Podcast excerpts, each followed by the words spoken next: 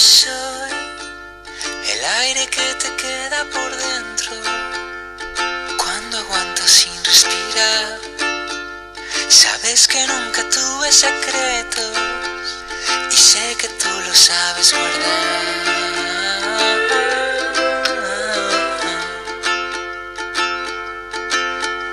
Soy el último minuto de sueño, ese que estiras al despertar. Cariño, siempre estás en lo cierto, yo soy muy fácil de adivinar.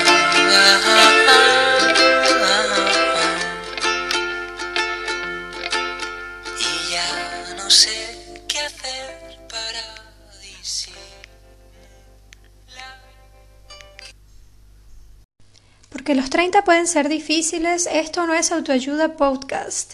Mi nombre es María Karina de Gouveia y bienvenidos una vez más a este programa hoy eh, con el episodio número 23 y arrancamos además con esta hermosa, hermosa, hermosísima canción de Carlos Sadness que se titula Semi-Transparente, fue publicada o salió eh, al aire en el año 2018 en el álbum que se titula Diferentes tipos de luz. Esta canción llegó a mí gracias a mi amiga Floricer Rivas. Flo, gracias por esta canción, te quiero. Eh, la descubrí en Buenos Aires hace un par de años gracias a las playlists de mm, Flo en Spotify que después que tal vez se los dejo acá también para que las busquen, que están buenísimas y siempre me trae lindos recuerdos. Así que quise arrancar el episodio número 23 con Semi-Transparente, la canción del día de hoy, la canción del episodio número 23 de Esto no es autoayuda podcast. Como ustedes saben, yo estoy en la ciudad de Lisboa, Portugal, eh, grabando a través de Anchor, la plataforma que además nos distribuye en Spotify y Google Podcast. Hoy en eh, la capital lusitana estamos con 33 grados centígrados, hoy 4 de septiembre del 2020. Lejos estamos de, eh, de embalar o guardar la ropa de verano. Este fin de semana promete ser bastante, bastante caluroso, así que para todas las personas que están en la península ibérica, especialmente en Portugal, a hidratarse porque viene y continúa el calor por mucho más tiempo, probablemente hasta octubre estaremos veraneando todavía en Portugal. Como ustedes saben, eh, estoy constantemente realizando cambios en este podcast para ofrecerles un mejor programa cada vez.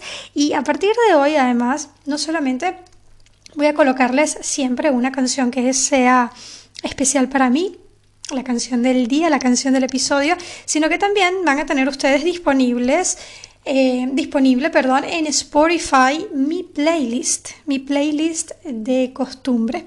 Eh, se llama Cari anda en un viaje, lo creé exactamente en el año 2019, sí, en el 2019, justo cuando emigré de Buenos Aires acá a Lisboa y tiene un compilado de canciones que han sido parte de mi tránsito, de mis emigraciones y que forma parte de mi día a día y obviamente forma parte de esto no es autoayuda podcast. Así que ahora, además de escuchar las canciones, digamos, cortadas en el programa, van a poder disfrutarlas. Eh, completas en este playlist que a partir de hoy es público en Spotify. Se llama Carianda en un viaje eh, y también pueden buscarlo a través de mi usuario en esta plataforma que es María Karina de Gouveia. Así que a partir de ahora en Spotify van a tener disponible el programa con los habituales episodios semanales y también la playlist de Esto no es autoayuda podcast. Y así van a poder también... Eh, ponerse a escuchar musiquita eh, de relajación para los treintañeros y treintañeras como yo. Hay de todo, así que espero que se preparen psicológicamente para lo que se van a conseguir allí, porque literalmente puede salir cualquier tipo de género o de canción. Sin más nada que agregar, mis treintañeros y mis treintañeras, vamos a comenzar el programa número 23 con un tema bastante interesante hoy viernes 4 de agosto del 2020. 20. Así que estamos listos para arrancar porque acá en esto no es autoayuda, estamos más que listos y preparados.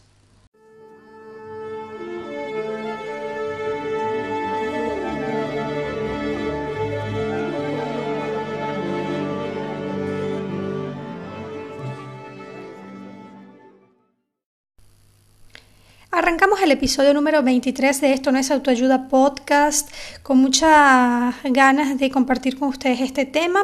El mundo sigue de la misma manera, eh, seguimos en pandemia mundial, seguimos con coronavirus en la mayoría de los países del mundo. Sin embargo, en esta ocasión quiero hablarles de un tema que me sugirió Oriana, arroba Oriana como la peli en Instagram. Ustedes saben que eh, Oriana tiene una mm, capacidad increíble de generar ideas creativas para este episodio o para este programa en general, pero para este episodio me dio una idea y un tema increíble que es hablar un poco de cómo es la mm, rutina eh, ginecológica para algunas mujeres, o por lo menos en mi caso.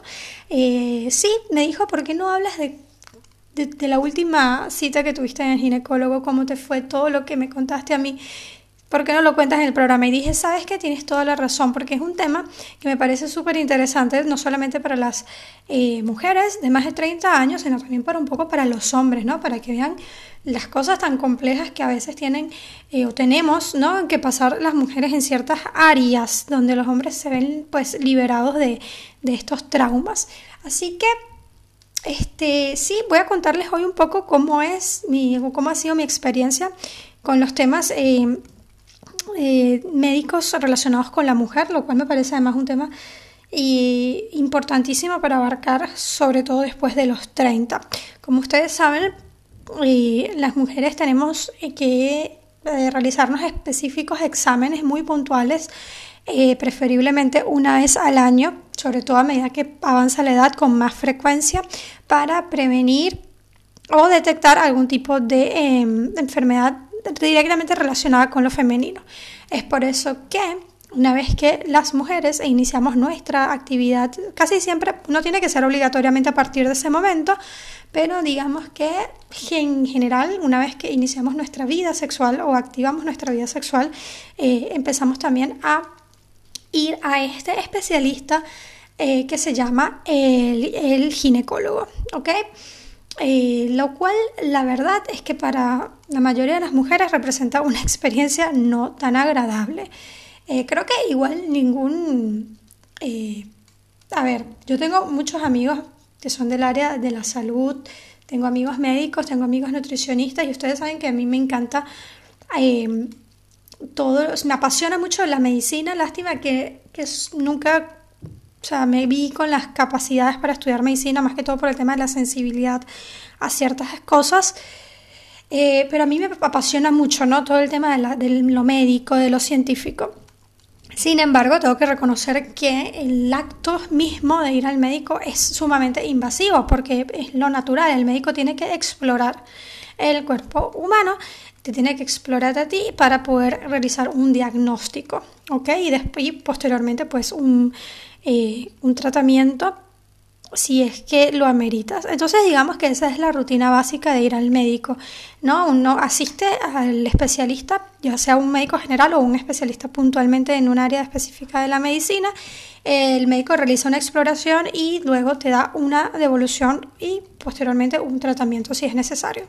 En el caso de las mujeres creo que el ginecólogo pasa a ser una un, proceso un poco traumático por lo invasivos o extra invasivos que suelen ser los em, exámenes, pero en mi caso creo que la parte más traumática ha sido eh, la, la historia médica, por ejemplo, no necesariamente los exámenes. Creo que en mi caso mi experiencia más traumática con los ginecólogos ha sido la parte de la historia médica, ha sido la parte de em, los temas tabú que están relacionados con la sexualidad o con la actividad sexual o con todo lo que tiene que ver con las áreas de nuestro cuerpo y órganos de nuestro cuerpo que están relacionados con la eh, sexualidad y con la reproducción. Por lo cual yo creo que a diferencia de muchas otras mujeres como que no me afecta tanto la realización del examen. Generalmente los exámenes como citologías resultan para mí ser bastante rápidos o la,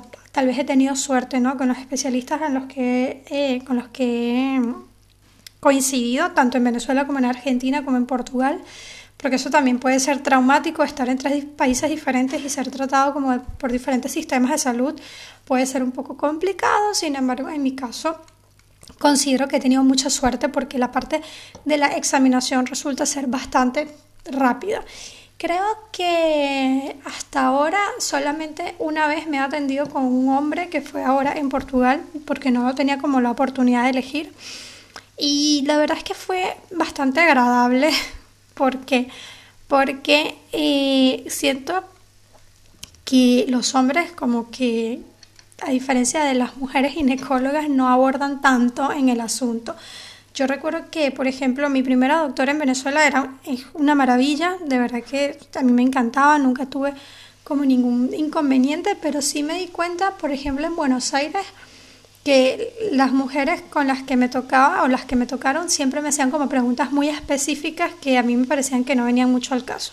Tipo, me preguntaban con cuántos hombres has estado y yo decía como un número X, porque me parecía tan incómoda la, la pregunta o me ponía como tensa porque era como, ¿para qué, qué, tiene que ver eso con la historia médica? ¿no? Yo después trataba como de investigarlo con algunos amigos médicos y todavía no entiendo por qué hay ginecólogos que preguntan eso.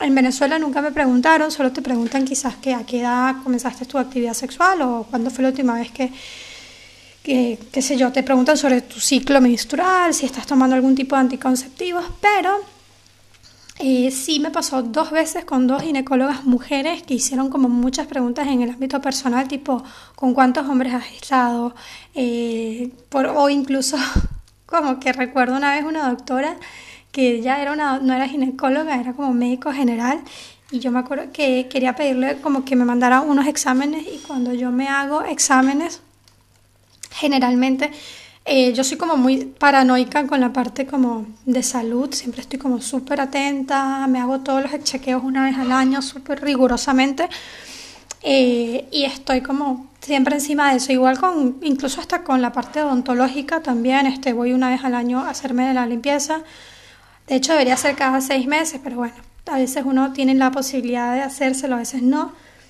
o la posibilidad económica. Ahora me la estoy haciendo una vez al año, pero es como que en general me preocupo mucho por la salud.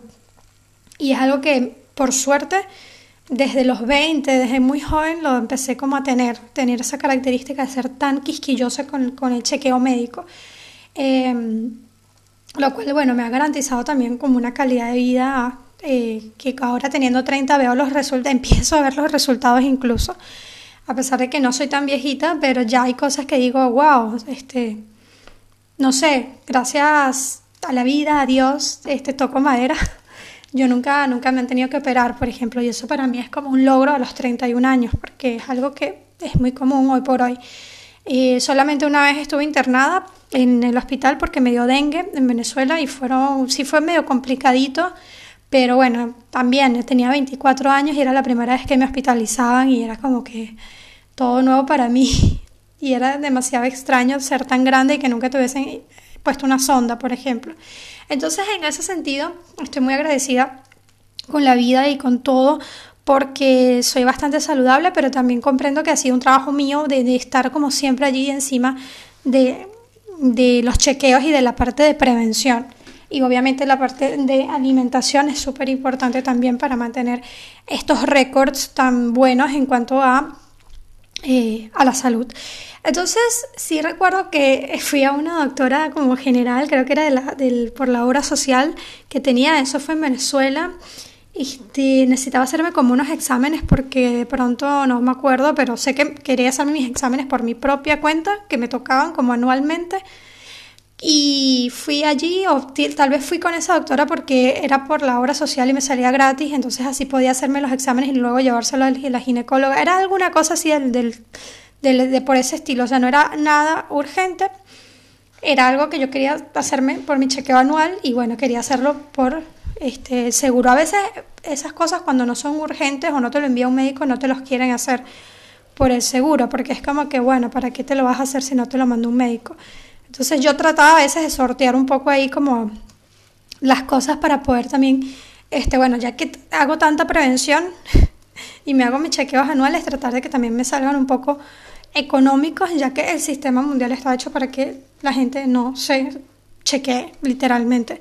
Es como que el, el sistema en general prefiere que la gente no haga esos chequeos, sino que vaya directamente cuando es algo urgente. Entonces, me acuerdo que estaba yendo con esta doctora y le dije que necesito un perfil 20 porque nada, quiero hacerme mi chequeo anual y le pedí que por favor sumase un montón de cosas más que yo me hago que tiene que ver, por ejemplo, o sea, no me hago solamente como que la eh, hematología, sino que hago todo tipo azúcar, triglicéridos, curvas de no sé qué, vitamina D, este, todos los exámenes de, bueno, obviamente examen de orina y a eso yo le sumo todo lo, el componente de, de exámenes de ETC y VIH, ¿ok? Y todo el, el largo, digamos, combo que tiene que ver con enfermedades de transmisión sexual. Y cuando yo le digo eso, ella se horrorizó y me dijo como que, ¿por qué? ¿Por qué quieres hacerte esos exámenes? Y yo le dije, bueno, porque me los hago todos los años. Y ella me dijo prácticamente como que, pero eso, ¿acaso tú eres una persona promiscua como para estar haciéndote esos exámenes? Y yo estaba horrorizada porque yo decía, no puedo creer que esta persona me está negando un examen de VIH y siendo personal de salud. Y se horrorizó, que, o sea, se ofendió, le pareció horrible. De hecho, no me dio la orden. Yo le dije, si es por un tema del de, seguro, no importa, yo pago el excedente, pero yo quiero hacerme todo eso porque son mis chequeos anuales. Y además eso es lo que le llevo normalmente a la ginecóloga que también pide tener ese, ese, ese compendio de exámenes. Y recuerdo que esta señora se molestó muchísimo eh, prácticamente me trató como si yo fuese, no sé, que habrá pensado en su cabeza, lo cual tampoco tenía mucho sentido porque, bueno, creo que las, las personas del ámbito de salud deberían de promover que las personas se chequeen independientemente de su estilo de vida o de su profesión o de lo que sea. El chequeo es para todos, todos estamos en riesgo constantemente eh, de adquirir cualquier tipo de virus. Y me pareció como en su momento como muy ofensivo y una falta de ética y de todo. Bueno, la cosa es que no me quiso dar el examen, no me quiso mandar ese tipo de exámenes. Yo después fui con otras personas y este con otra con otra con otra médico y ella me, me mandó como que los exámenes completos y bueno, pude como que hacerme mi chequeo anual. Ese fue como mi primer gran choque con respecto a exámenes médicos relacionados con, bueno, en este caso no es estrictamente relacionados con la mujer, pero relacionados conmigo en particular. Luego recuerdo estas otras doctoras, como les dije, estas dos doctoras en específico, que me hicieron mucho énfasis en saber con cuántas personas había estado sexualmente hablando en mi vida y, y estaban como indagando mucho en eso, no solamente, o sea, ni siquiera me preguntaban si había usado algún método anticonceptivo o nada, no exploraron en esa área, sino que querían saber exactamente con cuántos hombres había estado. Y la verdad es que fue como medio incómodo porque obviamente es como que si dices un número, sea cual sea, uno, tres, cuatro, lo que sea, es como que mm, comienza a ser como complicado. Y esa, esa parte como prejuiciosa, tanto con la primera doctora que no me quiso darle la, orden para el examen de VIH, como a estas chicas que estaban como medio ahí con este tema de, la cantidad de... Yo también, claro, no sé, quizás yo era soltera y entonces como que nada, no, no entendían muy bien esa parte, ¿no? Yo les explicaba, yo dije, estoy soltera, uso, no, uso, mi método anticonceptivo es el preservativo, este, y ya está. O sea, eso era como que lo que yo tenía para decir, más de ahí no, ¿qué más le podía decir? O sea, no, no estoy con una pareja estable, no estoy buscando tener hijos, no estoy usando píldora ni nada por el estilo. O sea, no había nada más allá que hablar en la consulta, ¿no? Entonces ellas como que nada, eran muy, muy capciosas con este tipo de preguntas dentro de la historia médica. Eso también me sorprendió y obviamente todas estas cosas que hacen, hacen que uno se sienta mal durante una consulta y hacen incluso para, no, no es en mi caso porque yo soy, como les dije, muy, muy eh, paranoica con esto de la, de la salud y estoy siempre como chequeándome. Soy un poquito hipocondríaca, creo que sería el término médico, pero en otro caso de otras mujeres yo creo que directamente después de este tipo de experiencias no volverían más a chequearse. Y creo que ahí hay un gran problema porque precisamente gracias a estas actitudes eh, siento que las personas dejan de, atender la prevención o la parte de prevención médica y es cuando ya van al médico cuando son cosas muy graves. Y en el caso de las mujeres, por ejemplo, como ustedes sabrán, eh, enfermedades como el VPH, que es algo, un, virus muy común, casi que todos tenemos algún tipo de cepa ya activa o no, o no activa en nuestro cuerpo, pero digamos cuando te detectan ya VPH, eh, hay que hacer un seguimiento muy, muy, este, digamos, complejo, porque este tipo de virus puede desencadenar directamente en cáncer de cuello uterino en un futuro. Entonces, eh, obviamente el cáncer de cuello uterino también se puede generar por, por otro tipo de lesiones, etcétera. Pero digamos que en el caso de las mujeres, yo creo que desde que empezamos nuestra vida sexual, no sé, a los 20, por ejemplo, bueno, no sé, yo arranqué a los 20, pero ahora que lo pienso, tal vez para alguien de ahora es como muy tarde, pero imagínate, no sé, a los 15, 16, 17 en adelante, es como que súper necesario empezar a detectar estas cosas y lamentablemente después de los 30 ya es como que un, casi que obligatorio hacértelo anual, ¿ok? Es muy fácil desarrollar no solamente lesiones de este tipo asociadas a algún tipo de virus, sino también este, quistes o miomas. Ese tipo de cosas hay que chequearlas mucho y siento que esta actitud que tienen generalmente los y las ginecólogos, wow, es como complejo. La verdad que yo creo que muy pocas mujeres me parece a mí al principio de sus primeros años de actividad sexual o de su actividad, digamos, este, sí, sexual, reproductiva, eh, les cuesta mucho ir al ginecólogo por esto, o sea, les cuesta mucho mantener la frecuencia. Yo la verdad es que, bueno, sí, siento que cuando pienso en eso de que, bueno, ya me toca ir al ginecólogo, siempre es como un dolor de cabeza, es como el, el momento que nadie quiere, como que ninguna mujer quiere, pero es lo que tienes que hacer. Entonces este año, bueno, ya yo venía de todas estas experiencias, de la señora que me juzgó porque yo pedí un test de VIH y me lo negó, cosa que imagínense que yo hubiese tenido VIH o que sospechara que tenía VIH y ella me niega el examen. O sea, imagínense, yo, ¿sabes? Me puedo morir por no ser atendida y por no ser diagnosticada y no ser este, suministrado los, los, el tratamiento específico. O sea, quiero que vean el grado de irresponsabilidad que se maneja en el área de la salud, por lo menos en Venezuela, que fue donde ocurrió eso, eh, y, y que desencadena, y todo por un tabú, todo por un tema sensible, por un tema que ya hoy por hoy ni siquiera debería ser tan sensible porque ya se tiene mucho tiempo trabajando, este, no solamente en cuanto a una búsqueda de la cura, sino, o de la vacuna, sino ya en todos los niveles. Y, bueno, la verdad es que fue bastante, para mí fue un shock cuando esa persona no me dejó hacerme o, no me, o me negó, digamos, hacerme ese examen. Eh, yo al principio quería pensar que era porque quizás, bueno, no había tantos este, reactivos en el país, se querían ahorrar solo para personas que tuviesen la sospecha directa. Eso me hubiese parecido más coherente, ¿no? Como decirme, mira, si tú no sospechas que tienes VIH, trata de no hacerte el examen acá porque estamos con muy pocos recursos y queremos eh, como administrarlos para las personas que realmente sospechan que tienen esta enfermedad y que, puede, y que no tienen para pagarlo. Y buenísimo, yo me hubiese ido a otro lugar y me hago el examen este, privado y lo pago. Pero cuando me dijo, cuando habló de la promiscuidad, ahí me di cuenta que no era un tema de administrar los recursos del sistema de salud, sino que era un tema de prejuicio y de tabú.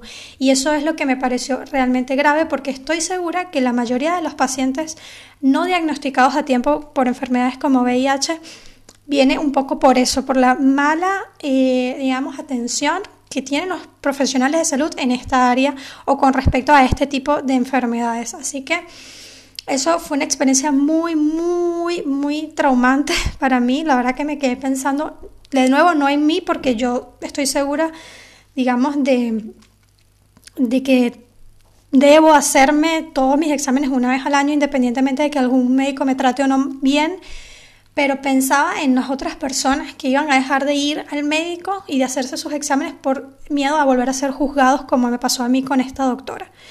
Casi me sacó la, la definición de promiscuidad según la RAE, tipo, mira, eres una promiscua por estarme pidiendo este examen.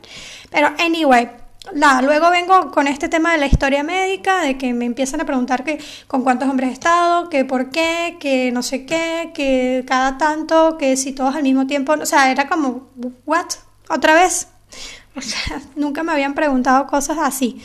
Normalmente, como les digo, eso sí se los advierto como a las mujeres que estén escuchando este podcast Creo que una de las cosas que tenemos que hacer es instruirnos en, cómo debería ser una historia médica coherente en el área de la ginecología, porque de nuevo hay datos que no son relevantes, datos tan personales que no son relevantes para una historia médica en esta área, así que yo creo que si ustedes tienen alguna experiencia de este tipo y algún ginecólogo o ginecóloga les hace preguntas muy puntuales que de pronto ustedes se sienten muy incómodos o no pueden ni siquiera responder, este, creo que es hora de buscar otra opinión. Porque si ustedes van al médico y no pueden responder una pregunta, creo que ya ahí está fallando algo. ¿Ok? Son, las preguntas son muy concretas, ¿no? O sea, qué sé yo, uno está hospitalizado y te preguntan, ¿ya fuiste, fuiste al baño? ¿Evacuaste? Son preguntas muy puntuales. realmente el médico para la exploración hay cosas que no necesitas saber y si te pones si te pones en una situación de incomodidad o te acorrala, te hace sentir mal por algún tipo de tema personal, creo que es hora de eh, salir de ese consultorio y buscar otra opinión. Después, Portugal. bueno, en Portugal, la verdad es que este fue el primer año, la primera consulta de ginecología. Ya me tocaba, porque ya se me había, ya había pasado un año, me tocaba pues hacerme todos los exámenes. Eh, llamé a un sitio que me habían recomendado, pedí una consulta, etc. Ok, cuando llego eh, me tocó un hombre, un señor como de, ya de como 60 años, creo, más o menos. Este, bueno, tal vez 50 y pico, casi 60 aunque no lo vi, bueno, sí, 60 años creo que sería la edad que, le calculé. Y, y, dije, wow, es la primera vez que me va a tocar con un hombre. Va a ser un desafío porque vengo de tener 10 años viéndome con solo mujeres. Para algunas mujeres es incómodo y en cierto punto sí, obviamente al principio era como, ay, ese es un señor, ¿cómo va a ser la dinámica? ¿Qué tengo que decir? O ya yo venía preparada a eso, ¿no? A que de pronto yo le pidiese un examen y no me lo quisiera dar, o ya venía preparada que me preguntara con cuántos hombres estaba en mi vida o en los últimos meses. Y, y resulta que, por el contrario, este señor resultó ser súper práctico. Creo que en general muchas mujeres prefieren verse con hombres porque si bien al principio no estás tan cómoda, después te das cuenta que los hombres como que son mucho más prácticos en esta área. Y fue como súper bien la consulta, fue como, bueno, cool. Sí, fue como un poco incómodo porque el señor hablaba mucho, el doctor hablaba que sí, no sé. Me preguntaba de Venezuela, la crisis, qué sé yo, Maduro. Mientras me hacía, el, por ejemplo, el examen mamario, el tacto mamario, y era como, señor, no quiero hablar de Maduro en este momento cuando usted me está evaluando mis mamas. Este, simplemente quiero que termine y ya. Eso sí fue como un poco medio raro, pero bueno, yo supongo que como pasa con toda la gente que conozco, que les llama mucho la atención la situación de Venezuela y como que por un momento me ha pasado en varias ocasiones que la gente pierde como un poco la noción de lo que... O sea, me pasa, por ejemplo, cuando voy a pagar un servicio y empiezan a hablar conmigo, o si estoy comprando algo en una tienda y empiezan a hablar conmigo, como que se desvían de eso y me empiezan a preguntar por la situación de Venezuela. Y eso pasó un poco en, esa, en ese momento de la consulta y fue como un poquito incómodo, lo tengo que reconocer, tipo, no quiero que me hables de nada, solo quiero que termines de esta parte del examen. Porque bueno, eso sí, también es un poco incómodo, ¿no? Este, siendo un señor, eso lo, lo reconozco. Si fue una diferencia el examen mamario, digamos, en comparación con una mujer que de pronto estás más cómoda de que te esté como analizando y tocando una mujer a que un señor de 60 años. Pero y de resto, fue como súper eh, práctico, rápido y concreto, o sea, no andaba como con rodeos. La historia médica fue bastante sencilla, o sea, solamente me preguntó última vez que tenía, que había tenido eh, mi periodo, eh, métodos anticonceptivos que usaba, si necesitaba cambiar o no, le dije que no. Perfecto, ni siquiera me preguntó por qué, ni siquiera me preguntó si tenía alguna pareja estable o no, nada. Solamente me dijo eso. ¿Cuándo fue la última vez que, que, que, tuviste el periodo? ¿Qué métodos estás usando? ¿Vas a cambiar? ¿Quieres que te recete algo tipo la píldora? No, perfecto. Buenísimo, vamos entonces a la siguiente parte. Y eso fue maravilloso, fue como, bien, al fin alguien que no está preguntando pelotudeces, como dirían los argentinos, me parece que es la palabra perfecta para esos casos, y, que simplemente va al grano y está buenísimo. Después de eso, eh, nada, el examen de citología fue para mí, como les digo, yo tengo la suerte de que nunca ha sido un examen tan complicado para mí. Hay veces en las que resulta más incómodo que otras, tipo cuando el doctor te dice relájate es porque ya ahí te estás muy tenso. Eso me ha pasado un par de veces que me han dicho así, tipo, bueno, relájate un poco porque no estoy logrando sacar la muestra. Pero de resto, a mí siempre me va bien con ese examen, me parece que es un examen bastante rápido. Sí, obviamente es incómodo, pero nunca ha sido algo dramático para mí. Así que esa parte, check, la pasé bien. Luego de eso, lo que sí me pasó esta vez, curioso, así que tengo que destacar, es que cuando me mandan a hacerme, o sea, él me mandó a hacerme los exámenes de sangre, que ahí fue maravilloso porque él solito, sin que yo le dijera nada, el Señor me mandó todo, todo, todo, todo, o sea, todo lo que se puede analizar en la sangre, todo estaba ahí. Obviamente pagué carísimo, pero no importa. Estaba todo. O sea, había VIH, había clamidia, nunca me habían hecho un examen de clamidia, pero está bien porque la clamidia es una de las enfermedades de transmisión sexual también más comunes. Este, BPH, eh, bueno, además de todo lo demás que, yo estaba, era, o sea, era, yo lo veía toda la cantidad de cosas tipo linfocitos, glicemia y yo estaba como, bien, estoy en mi mundo de felicidad hipocondríaca. O sea, es un hipocondríaco como yo cuando veo esos exámenes, esa lista de exámenes de valores es como la gloria. Entonces, este, yo estaba feliz porque dije, no le tuve que decir nada y de paso hasta me mandó clamidia. Maravilloso, o sea, nunca me he hecho un examen de clamidia, a lo mejor he tenido clamidia y ni me he enterado.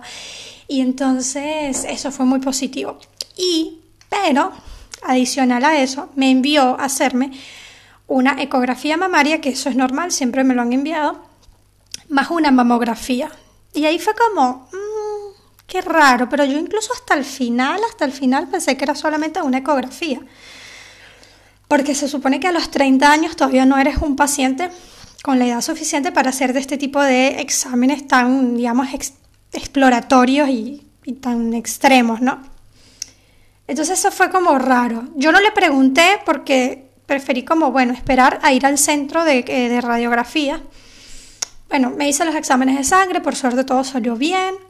Eh, incluso me, pude como ver valores que nunca me habían hecho en otros exámenes anteriores, que eso fue bastante bueno, eso me gustó de, en general de este, de este lugar y, y de, de este médico, o sea, de verdad, como que te manda a hacer todo y eso está perfecto.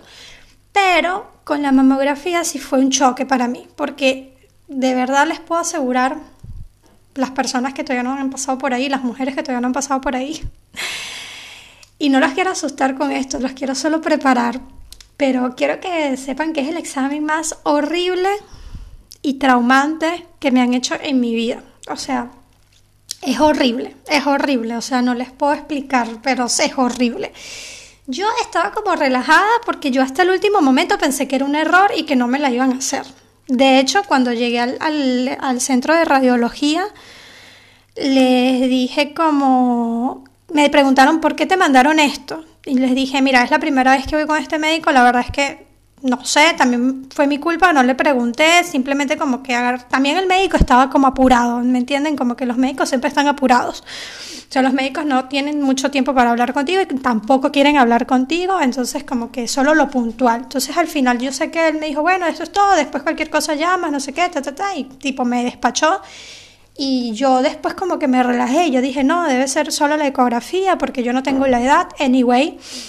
Llego allá, y la doctora me dice, la radióloga me dice, ¿por qué te mandaron esto? Qué raro. Este, porque yo le digo, no, no tengo nada específico, es solamente chequeo. Ay, pero qué raro, porque si es solo chequeo no, no deberían de hacértelo. Pero bueno, vamos a hacértelo porque te lo mandó el médico. Entonces me hicieron la ecografía mamaria, la normal, la que me hacen todos los años. Salió bien. Y luego vino la mamografía. No, no les puedo explicar. Es que es, me tuvieron que buscar agua con azúcar porque me mareé de lo, de lo doloroso que fue. La última vez que sentí ese dolor, bueno, no, es, no, esta vez fue más, pero digamos, la última vez que, que me mareé fue cuando me hice mi primer tatuaje, pero no se compara. O sea, esto es, este no se compara con un tatuaje, este dolor es mayor que el de un tatuaje. Es como una cosa súper invasiva, además que estás con el radiólogo, que tuve también la suerte de que me tocó un señor súper bueno, o sea que dije gracias a Dios, porque otro radiólogo no hubiese tenido tanta paciencia como que el tipo estaba ahí y me decía, bueno, mira, lo vamos a hacer así, quédate así, creo que así va a ser como la forma menos incómoda, te va a doler, me dijo, tengo que decírtelo, o sea, si es tu primera vez, tienes que saberlo, va a doler mucho, pero voy a tratar de ser lo más rápido posible y cuando yo vea que la máquina alcanza a hacer como el, rastreo y la, digamos, la fotografía de, la, radiografía, yo inmediatamente ahí voy a, quitar las placas que son las que presionan la mama para poder eh, hacer el examen. Y yo, ok, sabes, como que la primera vez, la primera estaba tranquila porque dije, bueno, ¿qué tanto? Pero la verdad es que el dolor es una cosa que no, no, se explica. Yo no sé si dependerá de las mamas, yo no sé cómo hacen las personas que tienen silicona, literalmente yo no sé cómo hacen las personas que tienen silicona, porque es literalmente dos planchas, una máquina que tiene dos planchas que presiona hasta lo máximo las mamas y ahí tiene que estar como unos segundos con ese dolor y con esa presión que es horrible Em, esperando que, bueno, que se produzca la radiografía.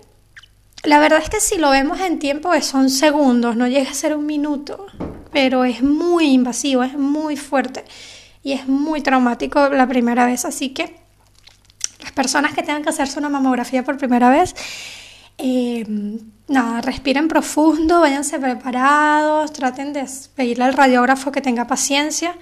Este, y nada, creo que va a salir bien.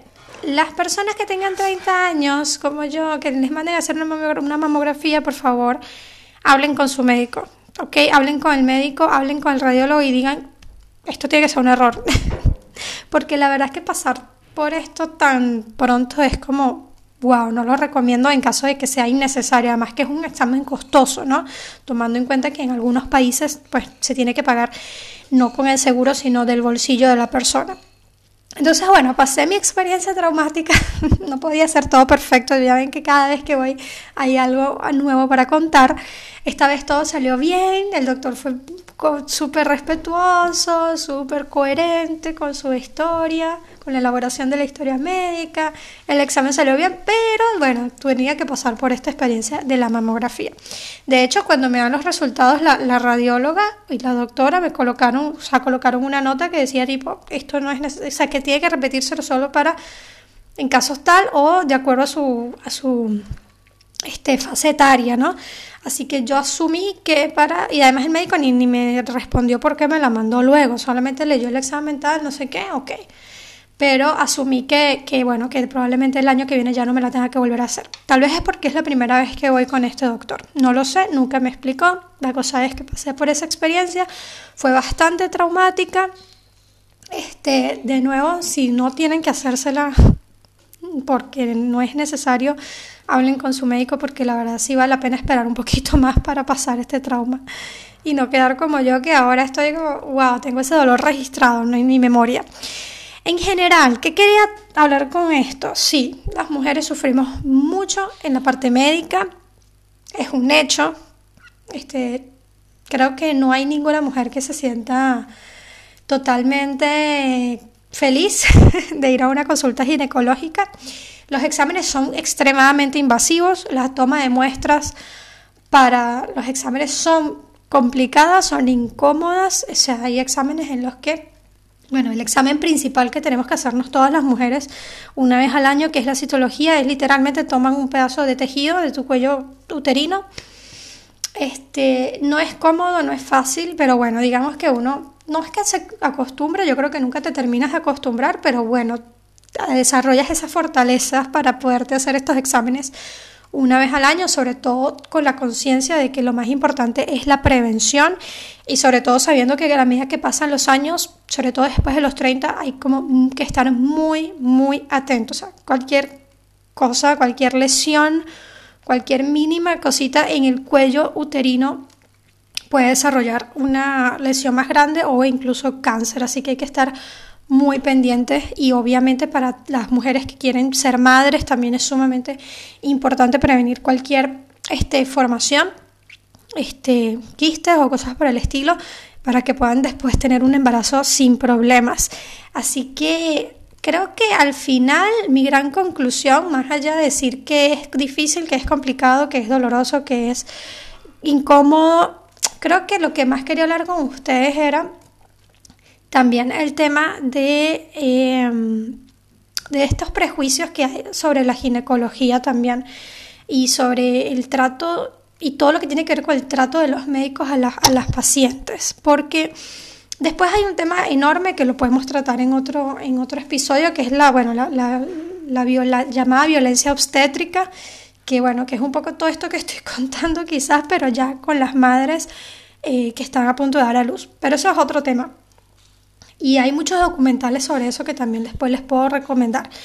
Pero el caso de nosotros, las mujeres que simplemente tenemos que ir una vez al año a hacernos nuestros exámenes por chequeo general, creo que es muy importante ir primero saber seleccionar un buen médico, saber no quedarse con el médico que te tocó por el seguro, porque bueno, porque ese es el que es y, y, ya, sino encontrar un médico con el que uno de verdad pueda establecer una buena relación, tomando en cuenta que incluso ese médico en el futuro puede ser el que te atienda en caso de embarazo. Así que yo creo que esa relación es sumamente importante. Tiene que haber una confianza, tiene que haber este, comunicación eh, y tiene que ser como de verdad una, un médico al que uno de verdad sienta ganas de volver.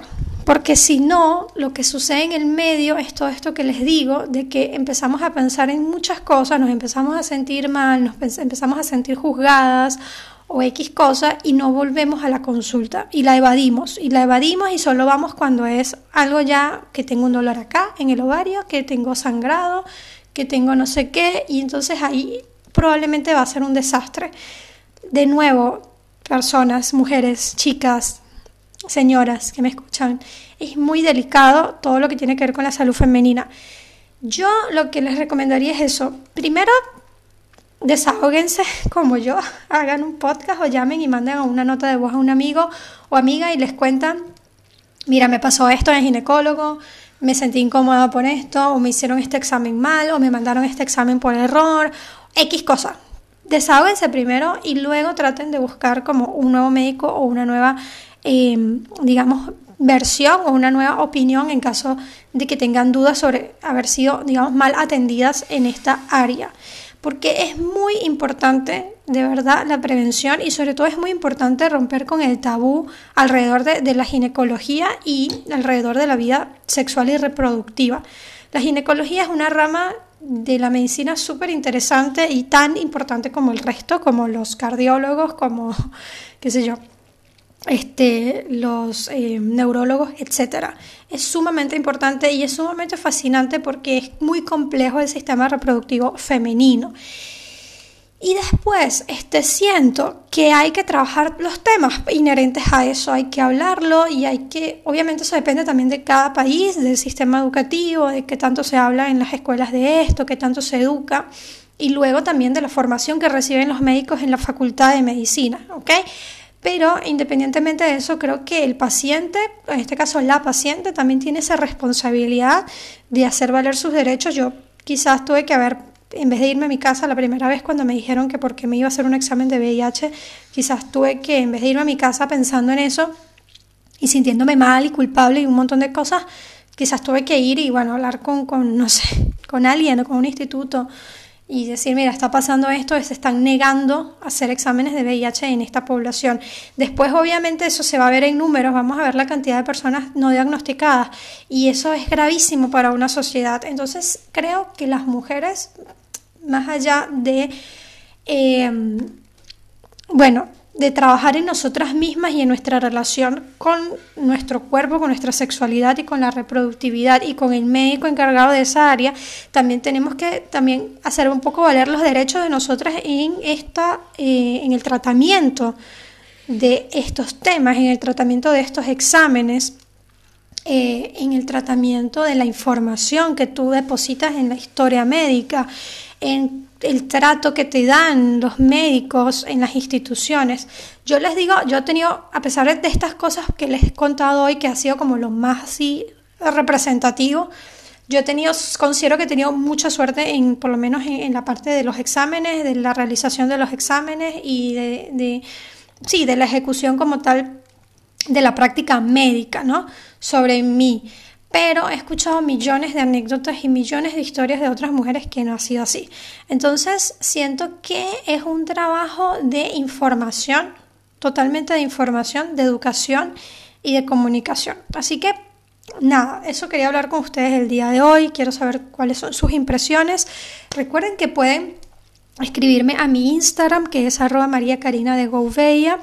Y por mensaje directo pueden enviarme sus comentarios, qué les parece este tema, qué, cuáles han sido sus experiencias en los médicos, en, los ginecólogos, este, cómo se sienten más cómodas con un hombre, con una mujer, cómo ha sido el trato entre estos, em, entre estos dos tipos de médicos. ¿Creen que hay un tema de género? ¿Creen que las mujeres deberíamos ser atendidas por mujeres? ¿Creen que no depende de eso? Eh, han sufrido algún tipo de problema, inconveniente, incomodidad o violencia en alguna cita médica en general. Eso me parece muy interesante que lo tratemos. Yo voy a estar acá abierta y disponible para ustedes, este, para que me cuenten su experiencia y lo podamos debatir. No en el programa, de, podemos hablarlo en privado por Instagram, pero sí quería como eh, no solamente mostrar la parte complicada del asunto, la parte dramática o la parte dolorosa este, e incómoda de esto que vivimos todas las mujeres, como les digo, sino también hablar un poco de la relación de nosotros con esta área, los tabúes y los diferentes conflictos morales también que pueden existir. Eh, de nuevo, mi mensaje es la prevención sobre todo después de los 30, empezar a chequearse anualmente como muy rigurosamente. Este, obviamente cuidarse sexualmente hablando porque como les dije lamentablemente la mayoría de los virus por transmisión sexual mm, creo que cuando tenemos 20 años decimos bueno me tengo que cuidar porque el virus es malo no eso porque eso me va a, a enfermar pero realmente hoy por hoy que la medicina está tan avanzada, yo creo que ya estos, estos virus no son no son tan, tan, no son tan fuertes, ya están como, hay mucho tratamiento, hay mucha prevención, hay vacuna para el VPH, por ejemplo, en Argentina, que es además obligatoria para niñas de mayores de 14 años, eso está buenísimo, hay mucha prevención.